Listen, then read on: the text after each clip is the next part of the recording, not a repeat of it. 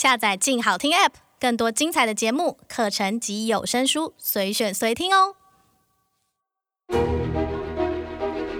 成功绝非偶然，最真实的奋斗历程，最深刻的创业故事，都在头家开讲。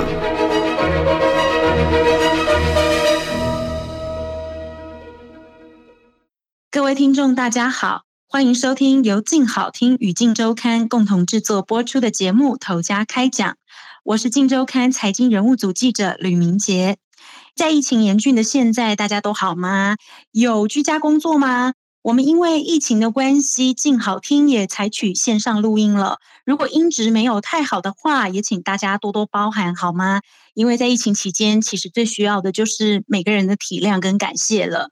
那今天要跟大家讲的老店故事呢，是位在台中忠孝夜市内的永德堂，永远的永，德性的德。那这是一家主打薏仁牛奶跟木瓜牛奶哦等等啊红茶奶茶的饮料摊，但是这个店名听起来很不像饮料店哈、哦，比较像什么堂号。那其实这跟六十四岁的老板魏木正是有关系的，因为他以前是开国术馆的。那永德堂呢，其实本来是国术馆的名字。为什么他会来开饮料摊呢？那我们又为什么采访他？因为他真的是一位很有特色的老板。先解释一下，我们的采访是在五月新冠肺炎疫情大爆发的前一个月采访的，所以大家不用担心。那魏木正是如何有特色？如果你走过他的摊位，你绝对会多看他两眼，因为一般的饮料摊可能就是。放饮料品相嘛，然后简单的这个设计装潢，它的是五颜六色，有非常独特的美学，字非常多。上面有什么字？比如说，它有一个很显目的数字灯，会打出两千六百五十五天连续不休息记录，也就是他曾经工作了七年多，每天都没有休息。然后还有点餐不能跟老板对视，禁止发问。不要叫他阿伯，不照规定不用买这些等等啦，写的密密麻麻的，比那个饮料品项还要多，所以你走过怎么可能会错过？一定会停下来看，诶，他到底写什么啊？然后拍照打卡。所以他的店在网络上非常红，大家都叫他奥克终结者。那这也是我们想采访他的原因。那我跟老板魏木正约采访的前一天，他就传来几张那个购买直销保健品的照片给我看，他就很焦急的跟我说。这些是我花五十多万买到的啦。我以前很强诶，我四天可以做一次五百多下的伏地挺身。可是这个过年呢，被客人操到了，我四百五十下要分三次才做得完，所以我就赶快买这些。以前给我仙丹我也不要呢。哇，我听到我就觉得说，这个老板怎么这么厉害？六十四岁的人可以做四百多下伏地挺身，我一下都做不起来耶。那我隔天去采访他的时候，他的造型也给我很大的印象。他留着一头很圆很亮的光头，然后他早上九点就会开始到店里备料，不说话就可以感受到他的那个强大气场，而且你也看不出他前一天晚上工作到半夜的疲累。我要补充一下，他的店没有请员工，只有他一个人，也就是说，他备料啊、好调饮料啊、打扫啊、面对客人啊，都是他。所以他通常都是早上到店里备料，开始煮红豆啊、薏仁，下午开始卖，卖到半夜，然后他回家还自己经营脸书粉丝页哦，玩手机玩到四点才睡觉。这也就是为什么他禁止人家叫他阿北，叫他阿北，他一定会骂人。所以整个采访过程，我就干脆叫他哥哥，他就整个人很心花怒放这样，因为他自认说：“诶，我体力比很多年轻人强啊，我皮肤也很好啊。”的确，我近距离看，他身骨很硬朗，没有赘肉，皮肤光滑，没有老人斑。然后他说他不休息，是因为想创自己的记录。所以他摊位上还有列出说，他近十年来伏地挺身的成长次数，最高纪录就是五百多下。他不请人也是怕说哦，他如果有时间坐下来，就会越来越懒惰。所以连台风天哦，他都经营，意志跟体力都是铁人等级。那为什么他早上就要开始来煮料？像是他最招牌的这个薏仁牛奶，他光薏仁就要煮八个小时。他舀起一勺薏仁给我看，非常浓稠，他就挂保证说，有人以为他这个糊糊稠稠的哈是加粉勾芡，其实这个是薏仁它本身的粘稠度，完全不加粉。然后他就透露秘方给我知道说，他会用二砂糖加白糖来打饮料，有它的黄金比例。因为只有白糖不会香，只有二砂又太甜。那外面很多人都是加糖浆或是奶精，他都是一律不用的。就是说，煮好的薏仁加了牛奶，就只会再加他调好的糖，就这样而已。那他备料期间，突然就有客人不知道嘛，就探头往里面点饮料哦，他就真的会马上喝止客人说，外面有电铃可以按。我说来再点，就是买饮料的通关密语是你要听到老板说来，你才可以点饮料，不然他如果在忙，你就要按电铃才行。不能直接喊他啦，他的点餐规矩就是多如牛毛这样子。他还会写说哦，防疫期间啊，点餐的时候不用跟老板对看，头也不要伸太近。然后如果你要要求他有笑容啊，或是态度好，你自动不要买，禁止发问，不照规定者，老板不欢迎。就写了这一些。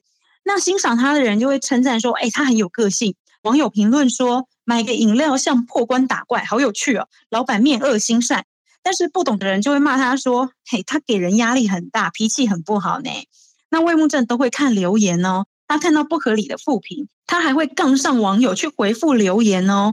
他就回复说：“你这个臭俗辣，可以当面来挑战。”他完全不怕得罪客人，他就很正气凛然的说：“我设的那些叫做烂客条款，我一天要服务三百多个客人，写清楚才会快啊。但是其实我自己也看得灰飒飒的样子，但是一定要写，因为这样他们才知道有规定。”所以他就被封这个奥克终结者，他的排队人潮依然是越排越长，每个月他的摊位营收就至少有二十万元，就是因为他有这个不随波妥协的原则。那这个原则其实是来自于他曾经被霸凌的童年。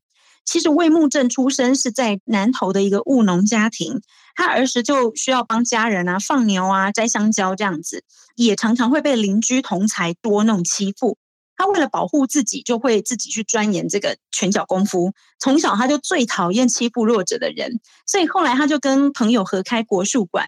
路上他如果看到流氓打人，他都会忍不住就挺身相助。他说他曾经断掉流氓两根肋骨，然后修理过一百多个流氓。其实我觉得哈，有时候老板讲这些没有证据，你会觉得哎，是不是乱讲？他就马上拿出证据出来，他就找出以前他店内的那个监视器截图给我们看。他就说，以前曾经有一个不明人士来闹场，就是那种找错人麻烦的。对方在外面呛虾的时候，就是那种凶巴巴的老虎，然后就跑进他的摊位里面哦。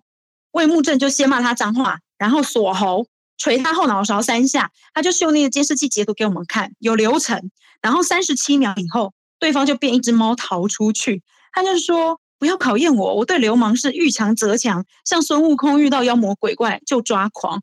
那现在他的店里面还吊着一个沙包，是随时可以让他练拳这样子。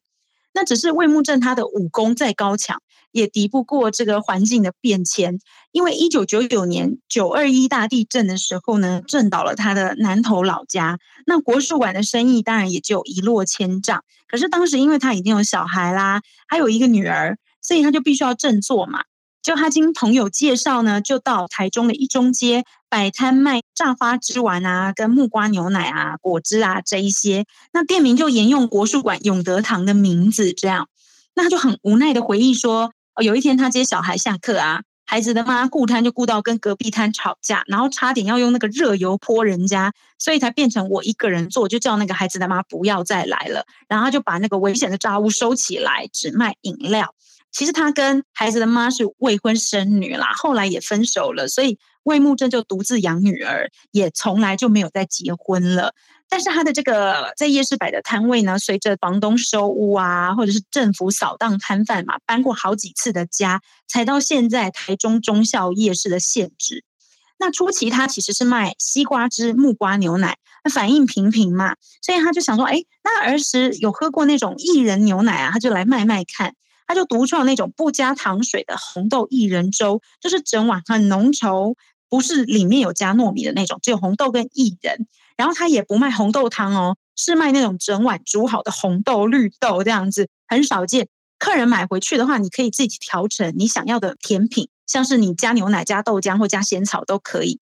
那他这个卖法在夜市普遍是卖手摇饮啊、果汁的这个红海中辟出一条古早味的路线。那因为别人煮薏仁啊、莲子豆类这些，就是怎么煮都煮不透、煮不烂嘛，他就耐心用时间去克服。我们采访这一天，他煮的是红豆，他还会拿出他自制的量尺，精准的拿捏水跟红豆的比例，然后也公开说，他一律大火煮一百三十分钟，煮到红豆上面都没有水，把水吸光，他就会停火再焖四十分钟，就会又绵又细。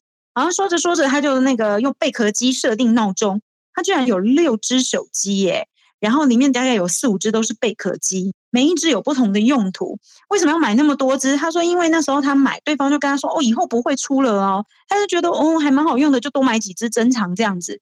其实魏木正是一个很嫉恶如仇的人，也很容易信人，有时候会单纯到让人家就是不忍心跟他说实话。像是我看他买那个五十几万的保健品，我也会觉得说啊。你不知道该怎么跟他讲实话，这样子就是像他买手机，怎么其实他一个人根本不需要用那么多只，可是对方就也卖他那么多只。他有这么多只手机，然后也自己经营脸书粉丝页，他不觉得自己六十四岁就可以什么都不学啊？他打开脸书给我看，他的粉丝专业有七个，诶我说干嘛要那么多个？一般不是都一个就好了吗？他说没有啊，他怕网友找不到啊，所以有的粉丝页是写永德堂薏仁牛奶。有的是永德堂木瓜牛奶这样子哈，林林总总不同名称有七个。他从来没有上过行销课哦，但是他就用最土法炼钢的方式帮自己行销。比如说他的 T 恤，每天穿的 T 恤上面都有印他的店名，然后他的皮带头、电动机车的车牌也都印他自己的店名。那三年前他还曾经下那个英雄帖。六十岁以上的人，如果能够一口气做两百二十下伏地挺身，就可以获得十万元奖金。他真的就发出去哦，那时候就有吸引媒体来报道，就增加了他的宣传曝光。提到这件事呢，他就从仓库挖出一台伏地挺身计次器。是他自己发明自制的，只要你做伏地挺身，身体下去，然后下巴压到，就会自动计算次数。哇，我就觉得说他真的是被饮料摊耽误的发明家哎，随处都可以见到他的法宝。比如说呢，他的角落呢就躺着一片，仿佛那个美国队长携带的盾牌是可以通电的哦，那也是他自制的一个自卫武器，从来没有用过，但是他说可以用来防御一些坏人之类的。那每天像他频繁会使用的那个果汁机，也被他改良成重量更轻的材质，一次可以打更多的杯数。而且他的店里很奇怪哦，到处都有镜子，然后原来也是有巧思的，是为了能够让他不管在哪个角落都能够透过反射看到监视器，就知道说哦，有没有客人上门，这样就不会让人家等到嘛。那其中一片镜子，我就觉得很奇怪，为什么前面就用铁丝固定架着一个老花眼镜？他就说：“因为我有老花啊，那还要戴眼镜很花时间呢。我这样只要把脸凑过去就可以看了，这样也行。所以整间店因为只有他一个人嘛，他要想办法就是管理时间。因为开摊常常忙到都是没有时间喝水吃饭啊，所以他一次就会买三四个便当冰冷冻库，想吃就微波就好。”也会事先安排好跟三个女朋友的约会时间，没有听错，就是三个女朋友。他会把约会日期记录在月历上面，所以从来都不会撞期。他也很坦荡荡的告诉我们说：“哦，他们都知道彼此的存在啊，如果在意就不要往来就好。”那其实他也都会给三个女朋友钱，因为他觉得那个是家用啦。那三个女朋友都单身啦，分别是有单身女子啦，就是离婚啦，丧偶的妈妈啦，最小的小他三十岁啦，这样子。包括他最近就发给瘦身七公斤的女朋友七千块奖金嘛，然后他就偷偷告诉我说，不要给我女儿知道啦。他曾经跟我说，现在有的女人很会骗钱，可是我过得去就给啊。然后我就说，那他们这些女朋友会来帮忙吗？他就说没有啊，因为他们都有各自的工作嘛。那也因为他跟他女儿是一起住的，所以他也从来都不会带女朋友回家，也没有想婚的打算。其实魏木正虽然不想结婚，但是他很喜欢小孩。他所有的购买规定都会特别写上说小孩例外。他每年都会固定捐米到育幼院啊这些社福机构。那看着顾客牵小孩来，就会减免红茶跟奶茶各五块钱。不要小看这个减免五块钱哦，是你买几杯都减，所以一年累积下来也有十多万呢。那他就说，几年前他其实有去动金，去年取消了，因为岁数有了再生小孩，他也怕顾不了。本来他想说，哦，如果生意不错，有办法开放加盟，有钱他就可以生小孩，那结果没人加盟啊。然后他讲完之后，自己就很尴尬，干笑了几声，就灌了一口他自己的私酿米酒提神，就开始去忙碌他的夜市场了。那我觉得这个时候，其实他的背影啊，对照那个熙来攘往的夜市人潮，显得很寂寥，因为他建起这个铜墙铁壁。设下那些哈增加效率的规定啊，让客人购买速度快一点、有效率一点，其实也只是为了想多赚一点钱，保护自己那个想要有一个小孩的小小梦想而已嘛。我觉得采访完，我其实很欣赏他的精神跟坦率。如果我活到六十四岁，能不能跟他一样，心态上完全是比很多的年轻人还年轻，而且非常诚实。我从来没有遇过一个受访者直接告诉我他有超过一个以上的伴侣。我不会用道德的观点去批判这件事，因为你情我愿也没有违法嘛。而且诚实可能就是他最吸引人的特质吧。今天的故事就说到这边。如果大家想去买永德堂的饮料，现在老板建议大家先打电话预定再去领取，就不用现场排队，避免群聚哦。